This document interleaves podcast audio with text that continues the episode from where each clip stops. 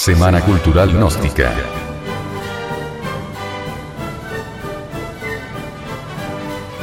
Sobre el conocimiento de nuestra psiquis.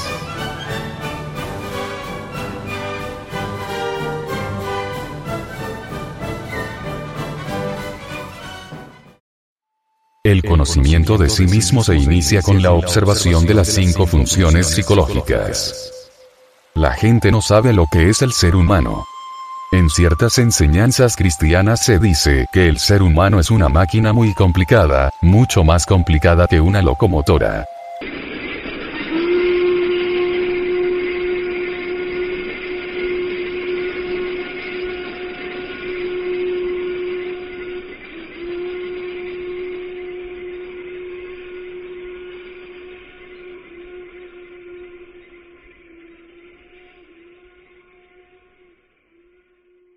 Un automóvil.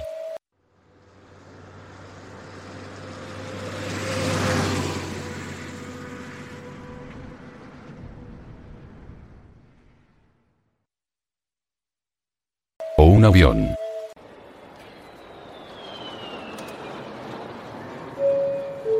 Preview. Your attention, please. Please do not smoke in the terminal building. Smoking is only permitted in the specified smoking areas. Thank you. Preview.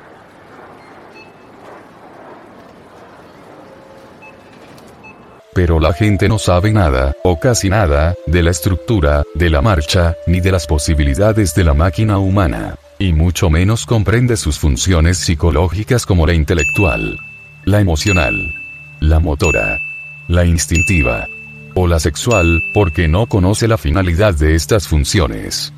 Imaginad por un momento que el ser humano tiene que aprender a manejar su máquina como tiene que aprender a maniobrar una locomotora, un automóvil o un avión.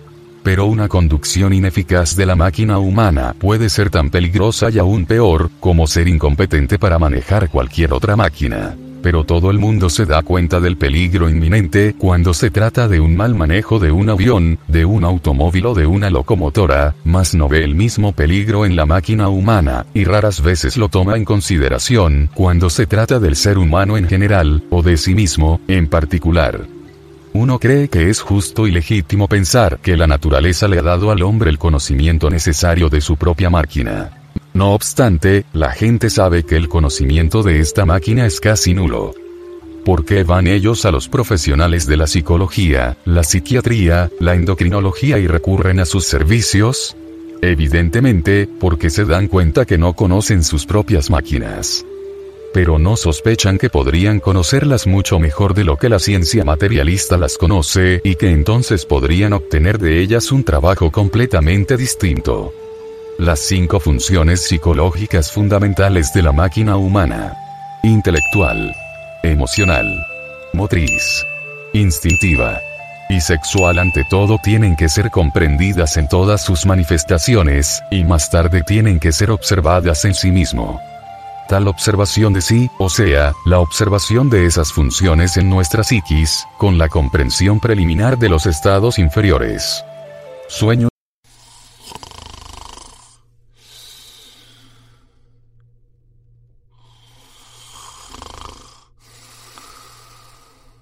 Mal llamado estado de vigilia, y de los estados superiores de conciencia.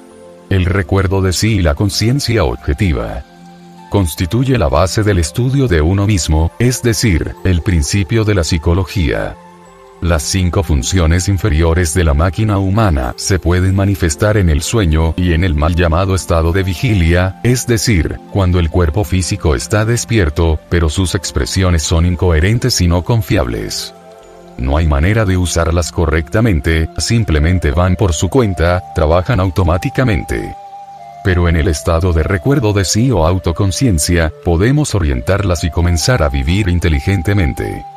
La idea de que el ser humano es una máquina no es nueva. En realidad es el único punto de vista científico que es posible, un punto de vista basado en el experimento y en la observación. En la segunda parte del siglo XIX, la así llamada psicofisiología daba una muy buena definición de la mecanicidad del ser humano. se le consideraba al ser humano incapaz de cualquier movimiento si no recibía impresiones externas. Los científicos de aquel tiempo sostenían que si fuera posible privar al ser humano, desde su nacimiento, de todas las impresiones exteriores e interiores, manteniéndolo al mismo tiempo vivo, éste sería incapaz de hacer el más pequeño movimiento. Por supuesto, tal experimento es imposible aún con un animal irracional, porque el proceso de mantener la vida, como respirar, comer, etc., produciría toda clase de impresiones que iniciarían primero diferentes movimientos reflejos, y luego despertarían el centro motor. Pero la idea es interesante, porque muestra claramente que la actividad de la máquina humana depende de impresiones externas y comienza con respuestas a estas impresiones. En la máquina humana cada centro está perfectamente ajustado para que cada uno de ellos reciba sus propias calidades de impresiones y responda a ellas de la manera que corresponde. Y cuando los centros o funciones psicológicas trabajan correctamente es posible tener un trabajo equilibrado de la máquina, y también se les puede estudiar y hasta dirigir.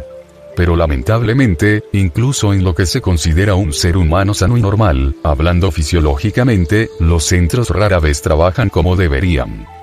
La causa de esto es que los centros intelectual, emocional, motor, instintivo y sexual, están de hecho tan desequilibrados, trabajan tan anormalmente que se usurpan mutuamente.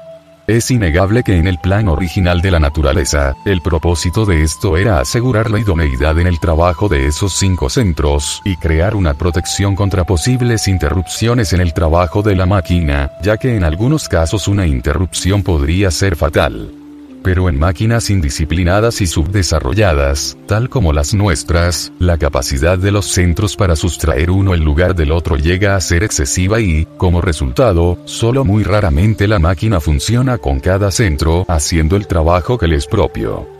Casi a cada minuto uno u otro centro abandona su propio trabajo y trata de hacer el trabajo de otro centro, el cual, a su vez, intenta realizar el de un tercero y en tales casos, inevitablemente, trabajan de manera ineficaz y forzadamente. Por ejemplo, trate de escribir. Centro motor. Pensando. Centro intelectual. En cada una de las letras y en cómo las va a escribir. Pueden intentar experimentos análogos, tratando de utilizar su mente para hacer algo que sus manos o sus piernas pueden realizar sin ella. Gracia, bajar una escalera observando cada movimiento,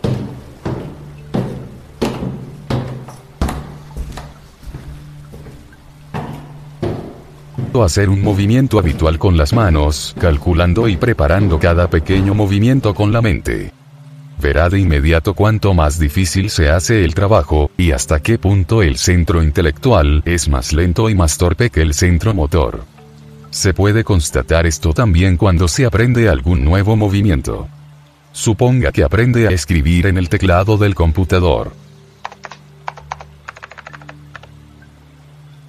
Desempeña cualquier nuevo trabajo físico, tome como ejemplo a una persona que se ejercita en conducir carro. Por algún tiempo todos sus movimientos dependerán del centro intelectual, y solo después de algún tiempo comenzarán a pasar al centro motor, que es su labor para alcanzar el conocimiento psicológico de sí, de nuestra psiquis, es indispensable darnos cuenta a través de la observación de sí mismo, que todo el trabajo gnóstico en relación a nuestra psicología propia, particular, está conectado con el recuerdo de sí o autoconciencia, y que no puede proseguir exitosamente sin él. Y el recuerdo de sí es un despertar parcial, o el comienzo del despertar. Naturalmente, y esto debe ser muy claro, no se puede realizar ningún trabajo psicológico en uno, en el estado de sueño de la conciencia. O sea, el trabajo del autoconocimiento se inicia con un despertar de nuestra conciencia.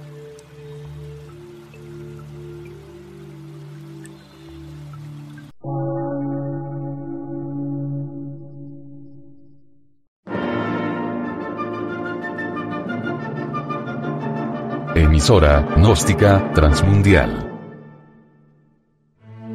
Por una nueva civilización y una nueva cultura, sobre la faz de la Tierra.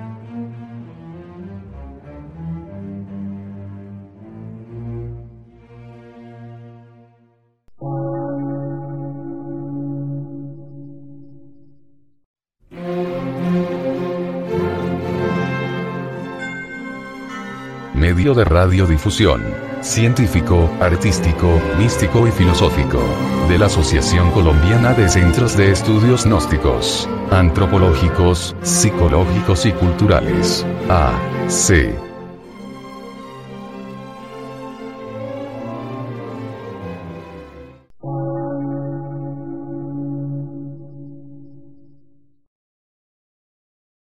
Lectura en movimiento.